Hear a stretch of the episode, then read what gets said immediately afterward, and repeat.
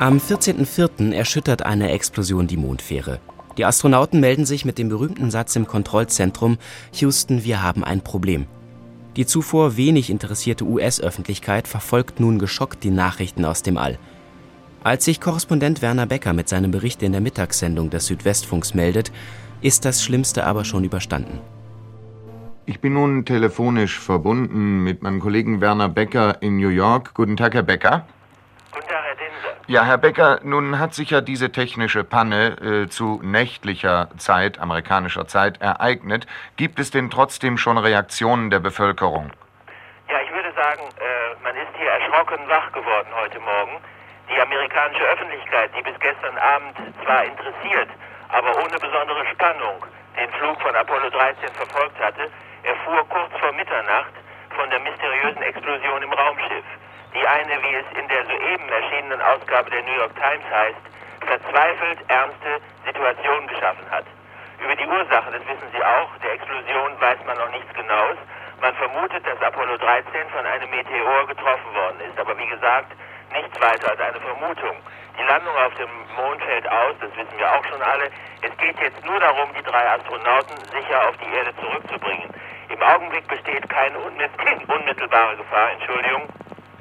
Mein Fernsehapparat läuft hier bei mir im Schlafzimmer, also ich kann Ihnen, während ich hier diesen Bericht durchgebe, auch die letzten Meldungen noch geben, falls eine solche eintreffen sollte. Es wird uns aus Houston versichert, dass also alles getan worden ist, was getan werden konnte. Nun hängt alles davon ab, dass keine weiteren Pannen auftreten. Wie Sie wahrscheinlich inzwischen alle wissen, dient das Mondlandefahrzeug in diesen Stunden als Rettungsboot. Ich habe heute Nacht die Pressekonferenz aus dem Space Center in Houston auf dem Bildschirm verfolgt. Christopher Kraft, der stellvertretende Direktor im Space Center, erläuterte unter anderem, dass die gefährliche Situation, in der sich die Astronauten jetzt befinden, oft genug während des Trainings simuliert worden ist. Das Mondlandefahrzeug hat genügend Vorräte an Sauerstoff, Wasser und Lebensmitteln äh, für den Rückflug auf die Erde. Aber niemand macht den Versuch, die ungeheuren Gefahren zu bagatellisieren, die sich für das, Mond, äh, für das Notlandemanöver ergeben werden. Die Frauen der Astronauten, Mrs. Lovell und Mrs. Hayes, klammern sich daran, dass keine unmittelbare Gefahr für das Leben der Astronauten besteht und mit diesem Gedanken trösten sich auch die Eltern des unverheirateten Astronauten Schweigert. Die Gefahr, dass die Astronauten im Weltall stranden könnten, besteht nicht mehr, nachdem die Rakete des Mondlandefahrzeugs in der vergangenen Nacht erfolgreich funktioniert hat und jetzt einen Kurs garantiert, der die Astronauten in jedem Falle in unsere Bereiche zurückbringt.